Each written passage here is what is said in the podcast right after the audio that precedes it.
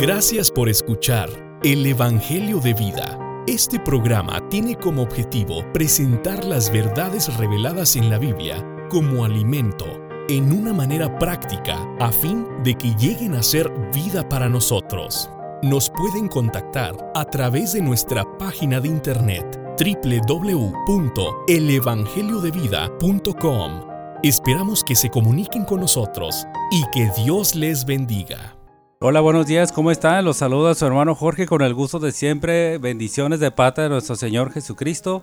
Bienvenidos hermanos a su programa El Evangelio de Vida. Estoy muy contento aquí porque el hermano Leonel nos está acompañando. Hermano Leonel, ¿cómo está? Muy bien, ah, muy buenos días, muy contento de estar aquí en el programa y este, ser parte de esta bendición. Hermano, me da mucho gusto que nos acompañe, que estemos aquí, que podamos compartir y disfrutar mucho del tema que hoy el Señor nos trae. Pero antes de comenzar, hermanos, quiero ah, anunciarles, eh, recordarles, mejor dicho, que tenemos los eh, mm, Nuevos Testamentos versión recobro para, para regalar, eh, hermanos. Este, no, no olviden pedirnos uno, les se los haríamos llegar de una manera muy, muy sanitizada y son gratis. Este Nuevo Testamento ah, eh, tiene muy buenas notas al pie de página, notas muy ricas. Así que se los recomendamos, hermanos. Este, los tenemos ah, ya casi a disposición para seguir regalándonos. Y también, hermanos, quiero recordarles que nos pueden llamar al número 915-314-9242 con nuestro hermano Víctor Lascano. Y también nos pueden llamar al teléfono 915 245 5836 con la hermana Ceci Aguirre. También el número que aparece en, en el programa, hermanos, también nos pueden llamar aquí a la radio. Y actualmente, hermanos, también nos pueden contactar. pues nos pueden contactar por medio de las plataformas de, de internet, que es Spotify, Apple Podcasts, Google Podcasts. Y, y ahorita nos pueden ver en vivo en, Facebook. Nos pueden buscar como Radio Victoria TV y después con como el título de El Evangelio de Vida. O si por alguna razón no nos pueden en, sintonizar ahorita, es, ahorita que estamos en vivo, nos pueden ver diferidos, quedamos grabados ahí en video y pueden volver a ver o escuchar eh, la palabra que compartimos. Y también, si tienen alguna duda, algo que quieran comentar, pueden ponerlo en la caja de comentarios y eh, pueden llamar a estos números de nuevo con el hermano Víctor Lascano, que es el 314-9242, o con la hermana Ceci Aguirre, 245-5836. Eh, Los dos números con el área 915. Así que hermanos, vamos a comenzar, vamos a dar inicio al tema de hoy. Yo estoy muy contento con el título acerca de que vamos a hablar ahora. El título es La venida del Señor como ladrón. No sé qué tan, qué tan familiarizados estén, estén, estén algunos de ustedes o algunos de nosotros con esa expresión. Eh, la hemos leído en algunas ocasiones, en algunas porciones de la Biblia, que el Señor viene en su forma secreta, viene de forma secreta eh, como ladrón. Y vamos a tocar algunos puntos que van a ser muy interesantes, hermanos. Y quisiera comenzar con segunda de Pedro 3:10 y el versículo 11, que dice, pero el día del Señor vendrá como ladrón. Y luego dice el versículo 11, ¿qué clase de personas debéis ser en vuestra conducta y santidad? Esa es una buena pregunta que nos debemos hacer hoy en día nosotros como cristianos, como eh, hermanos. Esa pregunta que hizo eh, eh, el apóstol Pedro. Recordemos que él ya hablando acerca de la venida del Señor como ladrón, es porque él ya tenía todo el conocimiento de cuando él estuvo con el Señor Jesús en la tierra y les dio, les habló acerca de esas, les dio esas palabras y a través de su vivir y de toda su experiencia que tuvo, se, se pudo dar cuenta en cuanto a qué se refería el Señor Jesús en su venida secreta. Ahora, hermanos, Muchos de nosotros actualmente andamos ah, algunos preocupados, aún la gente del mundo está muy preocupada por todo lo que ha estado pasando y hacen preguntas acerca de Apocalipsis y la venida del Señor y qué va a pasar y qué va a suceder.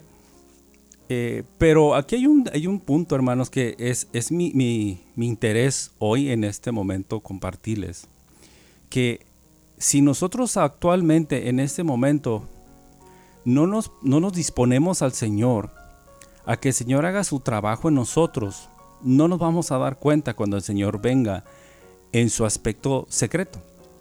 Y que tal vez, obviamente, nos toque ver cuando el Señor venga en su, en su manifestación, donde todo el mundo lo va a ver. Pero posiblemente ya sea demasiado tarde y nos habremos perdido de mucha bendición por parte del Señor. Así que si nosotros queremos verlo en su venida secreta como ladrón, tenemos que entrar y ver eh, algunos puntos, detalles que vamos a tocar aquí en, aquí en la Biblia, aquí en la palabra, hermanos, que nos pueden ayudar para que podamos ver al Señor de esa manera y podamos participar, participar de eso. Así que hermanos, vuelvo a repetir la pregunta. ¿Qué clase de personas debéis ser en vuestra conducta santa y en piedad? Es importante, hermanos, que hoy nos hagamos esa pregunta. ¿Qué, qué clase de conducta llevamos? ¿Qué clase de forma de vida llevamos? Nos, mezclamos, nos parecemos mucho a los mundanos, a la gente del mundo, o realmente hacemos una diferencia en nuestra forma de vivir. Esa es, una clave, hermanos. Pues bien, vamos a entrar más en materia, hermanos. En Mateo 24, 43 dice, pero sabed esto, que si el dueño de casa supiese en qué vigilia el ladrón habría de venir, velaría y no permitiría que penetrase en su casa. Esta expresión que dice, pero sabed esto, en el griego se refiere a una palabra subjetiva, es decir, que el, el, aspecto subjetivo, está el objetivo y el subjetivo, ¿verdad? El objetivo es algo que podemos ver, palpar, tocar, medir, es algo objetivo. Algo subjetivo es algo más, es que no lo podemos, obviamente que es lo opuesto, que no es tan fácil medirlo, ni tocarlo, ni, este, ni palparlo, ¿verdad? Quiero decir esto, hermanos, llevándolo al plano espiritual, significa que el conocimiento que usted tiene de Dios en su experiencia como cristiano, cuando usted ora a Dios, cuando usted se levanta en las mañanas y tiene un tiempo íntimo con Él y cuando usted conoce, este, está usted en la presencia del Señor, eso que usted siente con el Señor, eso es subjetivo porque no lo puede palpar ni eh, de manera física ni medirlo. Esa es la parte subjetiva. Por eso es que dice aquí, pero el día del Señor, perdón, el pero sabed esto, cuando esa expresión sabed significa que debemos saberlo de forma subjetiva. Y más adelante lo voy a explicar un poquito más. que si el dueño de casa supiese en qué vigilia el ladrón habría de venir, velaría y no permitiría que penetrasen en su casa. Entonces, aquí hay dos palabras que resaltan, hermanos. Vigilar y velar, o la vigilia, mejor dicho, y velar, ¿verdad? Una, una, una cosa es que pasemos una noche sin dormir y otra cosa es que estemos vigilantes. Pues podemos estar sin dormir durante una noche, pero no podemos, no, no significa que estemos vigilando. Entonces se, ocupan dos cosas, que estemos vigilando, observando las señales, los acontecimientos de lo que está pasando. En este caso, a lo que se refiere el Señor Jesús en Mateo 24, dice, por tanto, también vosotros estad preparados, porque el Hijo del Hombre vendrá a la hora que no pensáis. Ok, aquí es un asunto. Si nosotros tenemos una experiencia subjetiva con Dios, si estamos en la presencia de Dios, vigilantes y velando, vamos a poder observar las señales, las cosas, los acontecimientos que nos están anunciando la venida del Señor en su manera secreta.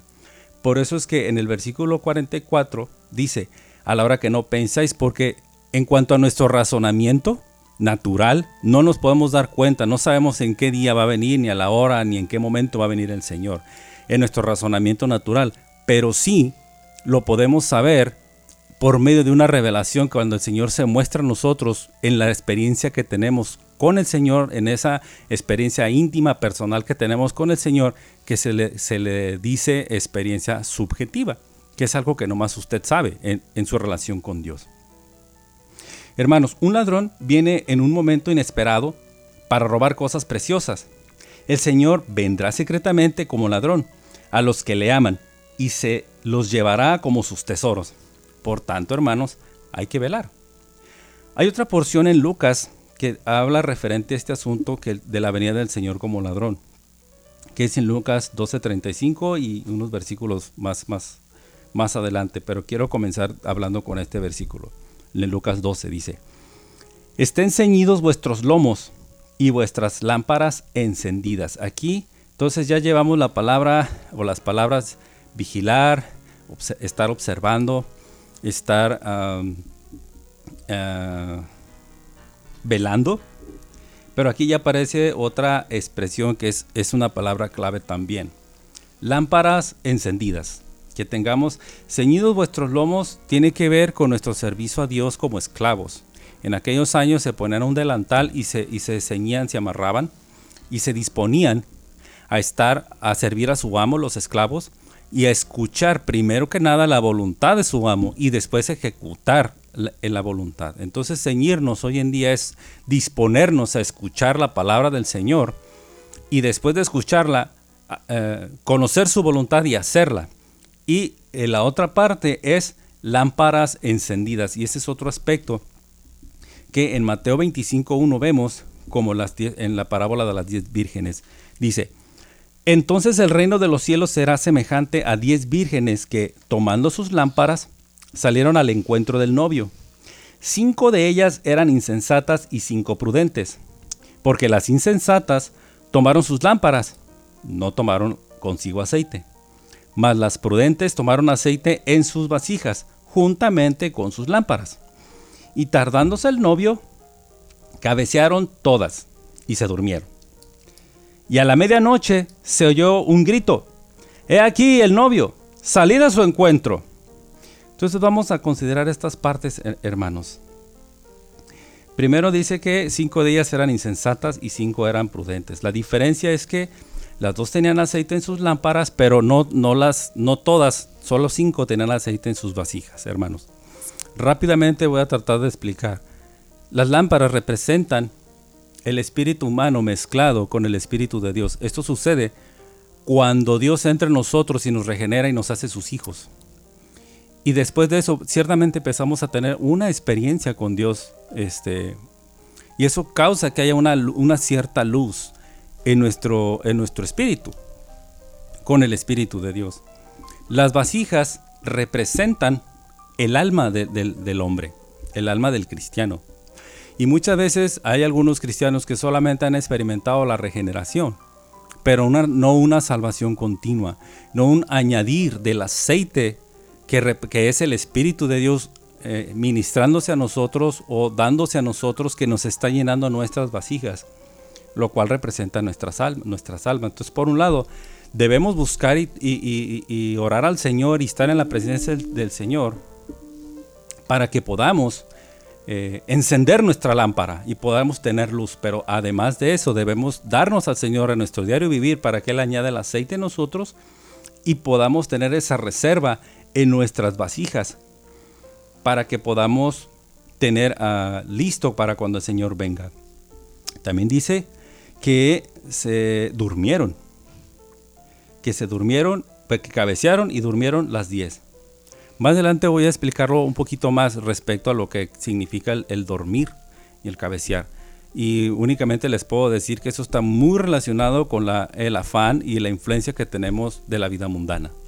La vida mundana causa que nos dé sueño, porque la vida mundana nos embriaga.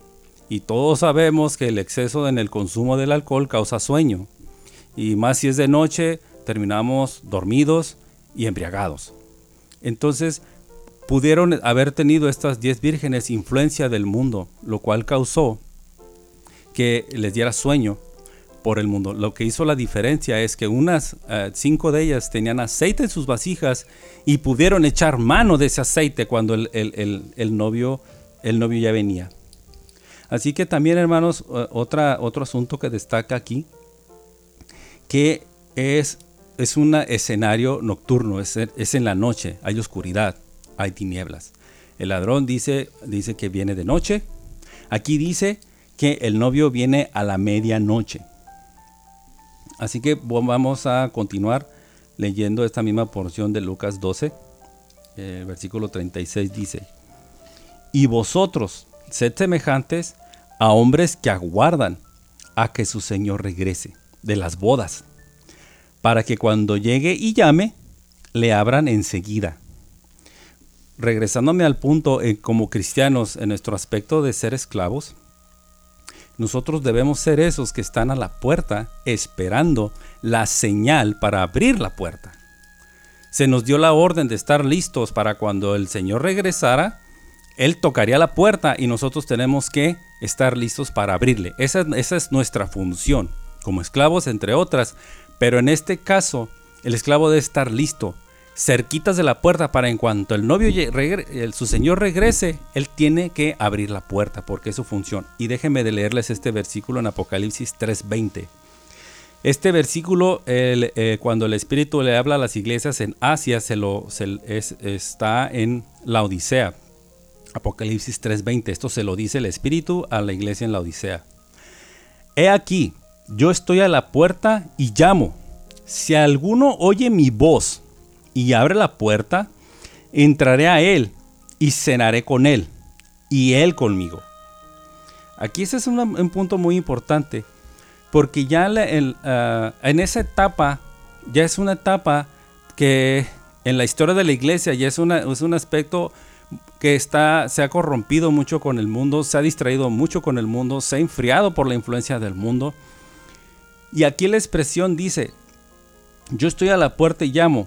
Si alguno oye mi voz, significa que no es fácil escuchar la voz. Nuestra función como esclavos es estar atentos en cuanto se, toca la puerta y abrirle la puerta. Pero por la influencia del mundo, la iglesia se ha adormecido de tal manera que ya no es fácil o tan, o tan fácil escuchar la voz del Señor. Pero aquí en, en la iglesia en la Odisea le dice el Espíritu que debe de estar atento para escuchar su voz y abrir la puerta. Dice, y cenaré con él. Significa ese es otro escenario nocturno. Va a cenar con él. Normalmente las, cenas son de noche. Entonces es un escenario nocturno también. Y nos damos, o sabemos todos que el asunto de la noche pues tiene que ver con tinieblas y oscuridad. Continúo leyendo, hermanos, en 12:30, en Lucas 12:37. Dice el Señor, bienaventurados aquellos esclavos a los cuales el Señor, cuando venga, halle velando. De cierto os digo que se ceñirá y hará que se reclinen a la mesa y vendrá a servirles. Y si viene a la segunda vigilia o si a la tercera vigilia, si los hay así, bienaventurados son aquellos esclavos. Ok, aquí hay otro, otra, otras palabras claves. Segunda vigilia y tercera vigilia. Y si, recordamos en la parábola de las diez vírgenes se habla de a medianoche. La, segunda vigilia en aquellos años se consideraba de las 9 de la noche a las 12 de la noche. Y la tercera vigilia era de las 12 de la noche a las 3 de la mañana. Significa que esa hora va a ser demasiado oscuro, demasiadas tinieblas, y que el Señor va a regresar entre esas dos vigilias, entre la segunda y la tercera, porque en la parábola de las diez vírgenes habla que a medianoche.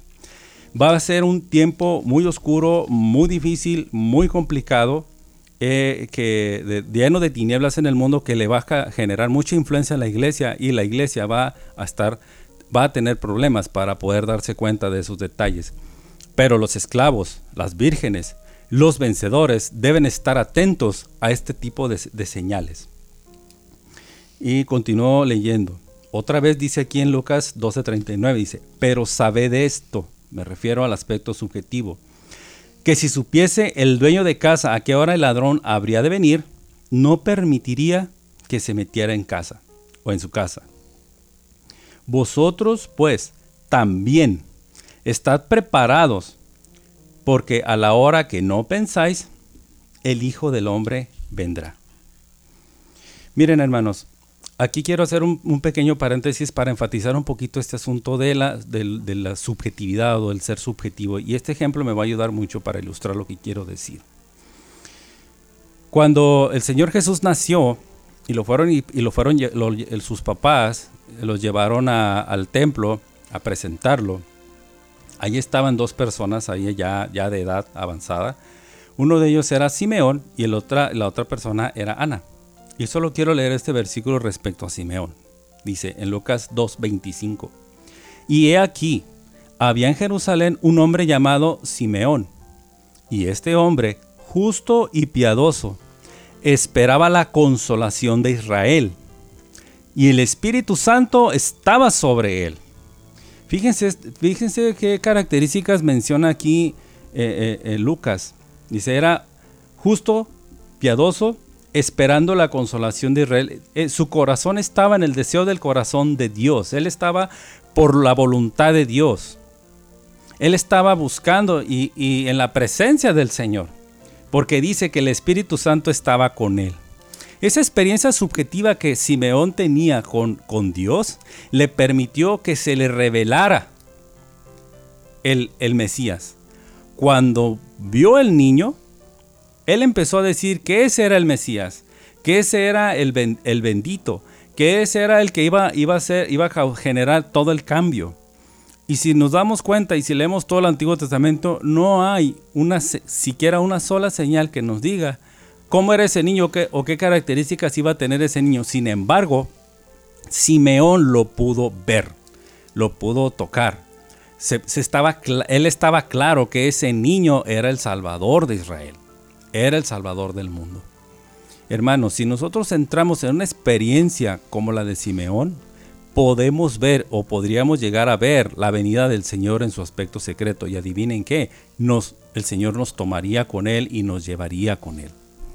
Así que hermanos, este, tenemos estas, estas palabras claves que tenemos que vigilar, velar, encender nuestras lámparas, obtener aceite en nuestra alma, que es el, es el espíritu que se mueve dentro de nosotros, añadiéndose como el, el, aceite dentro de nosotros, y que nos lleva a estar en la presencia del Señor y eso causa que nuestro corazón se mueva al deseo del corazón de Dios. Así que a este punto yo quisiera hacerle una pregunta a nuestro hermano eh, Leonel Luján que nos acompaña. Quisiera aprovechar eh, su presencia que está aquí conmigo y quisiera preguntarle que nos compartiera un poco de toda esta palabra que se ha dado. ¿Qué es lo que nos quisiera decir el hermano? Bueno, pues ciertamente hermanos, este sí debemos ser estos que estemos disponibles a la voluntad del Señor. Y para llevar a cabo esto, pues tenemos que darnos al Señor. ¿Cómo? Pues en vigilando, velando, observando y ser prudentes. Como nos da el ejemplo de las, de las vírgenes con sus, las cinco vírgenes con sus vasijas llenas de, de aceite. Esos que no desmayemos y que no creamos, no, pues no va a venir más al rato, va a venir tarde o mañana no, no es así. Tenemos que estar constantemente dándonos al Señor. Amén. hermano. Amén, hermano. Sí, hay que, hay que seguirnos consagrando al Señor. Y ya en estos minutos que me quedan más adelante, quisiera ya cerrar con unos, unos versículos que, que todavía nos van a ayudar más y nos van a dar un poquito de más luz a, todo lo que hemos estado compartiendo. Y esto es en Primera Tesalonicenses, del capítulo, capítulo 5, del versículo 2 al 8. Dice así, porque vosotros sabéis perfectamente que el día del Señor vendrá así como ladrón en la noche. Ya aquí el apóstol Pablo les estaba hablando a los tesalonicenses, ya habían pasado algunos años de lo, que el Señor Jesús les había dado a los apóstoles y esa palabra ya se había predicado, ya se había enseñado, ya se había ilustrado. Ya aquí el apóstol Pablo ya hace un énfasis más, más directo y más fuerte, dice, porque vosotros sabéis perfectamente Debemos saber nosotros como cristianos perfectamente que el día del Señor vendrá así como ladrón en la noche, en una era oscura, en un momento de tinieblas. Dice, cuando digan paz y seguridad, entonces vendrá sobre ellos destrucción repentina, como los dolores a la mujer encinta, y no escaparán. Hermanos, el caos, el pecado, el desorden, las tinieblas, la oscuridad que hay en el mundo, para ellos pareciera ser que es paz y seguridad. ¿Qué es lo que sucedió cuando eh, Noé estaba edificando el arca? Que todos se casaban y se daban en casamiento compraban, vendían sin ningún problema, parecía que su estado económico estaba excelente, su economía estaba excelente. Sin embargo, cuando Noé y su familia se, subieron al arca, eh, el arca fue cerrada y se dejó venir el juicio del Señor y todo fue acabado, todo fue juzgado, todo fue terminado. Para el mundo, las tinieblas, el pecado, el caos podría ejemplificar paz y seguridad, para nosotros no. Sigo leyendo en 5.4, dice, mas vosotros, hermanos, no estáis en tinieblas, para que aquel día os sorprenda como ladrón. El estar en tinieblas, hermanos, es estar participando de todo lo que el mundo produce, todo lo que el mundo hace, es de lo que, es, que estamos comiendo, bebiendo, todo lo del mundo. Pero nosotros no debemos participar de esas cosas. El 5 dice, porque todos vosotros sois hijos de luz e hijos del día. No somos de la noche ni de las tinieblas. Por tanto, no durmamos como los demás, sino velemos y seamos sobrios. Velemos y seamos sobrios. Dice, pues los que duermen, de noche se duermen. Y los que se embriagan, de noche se embriagan. Como lo dije hace un momento, hermanos, la embriaguez viene por el, consumir el mundo. Todo lo que el mundo produce, si lo empezamos a consumir, lo empezamos a beber, lo empezamos a hacer parte de nosotros, eso va a causar una embriaguez. Nos vamos a emborrachar. Y por consecuencia va a causar sueño.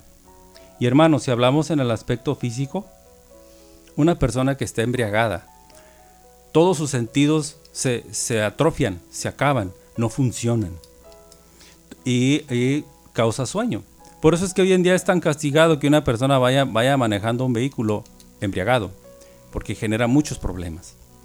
Entonces, hermanos, la embriaguez causa sueño. Y, no, y una persona que está embriagada de mundo no puede reaccionar, no se puede dar cuenta lo que está pasando a su alrededor. Pero una persona sobria en Cristo que tiene ejercitado su espíritu, que tiene eh, su lámpara encendida, puede observar fácilmente las señales cuando el, señor, el, ladrón se está acercando. Si estoy en un cuarto oscuro y un ladrón está escondido en ese cuarto y yo entro, yo entro sin lámpara, puedo pasar a un lado de él y no me voy a dar cuenta que está ahí él escondido. Pero si entro con una lámpara, me puedo dar cuenta que está ahí. Así nosotros tenemos que velar, hermanos, porque somos hijos de luz somos los hijos de paz. Así que hermanos, dice el versículo 8, mas ya que nosotros somos del día, seamos sobrios, vistiéndonos con la coraza de fe y de amor, y con el yelmo de la esperanza de la salvación.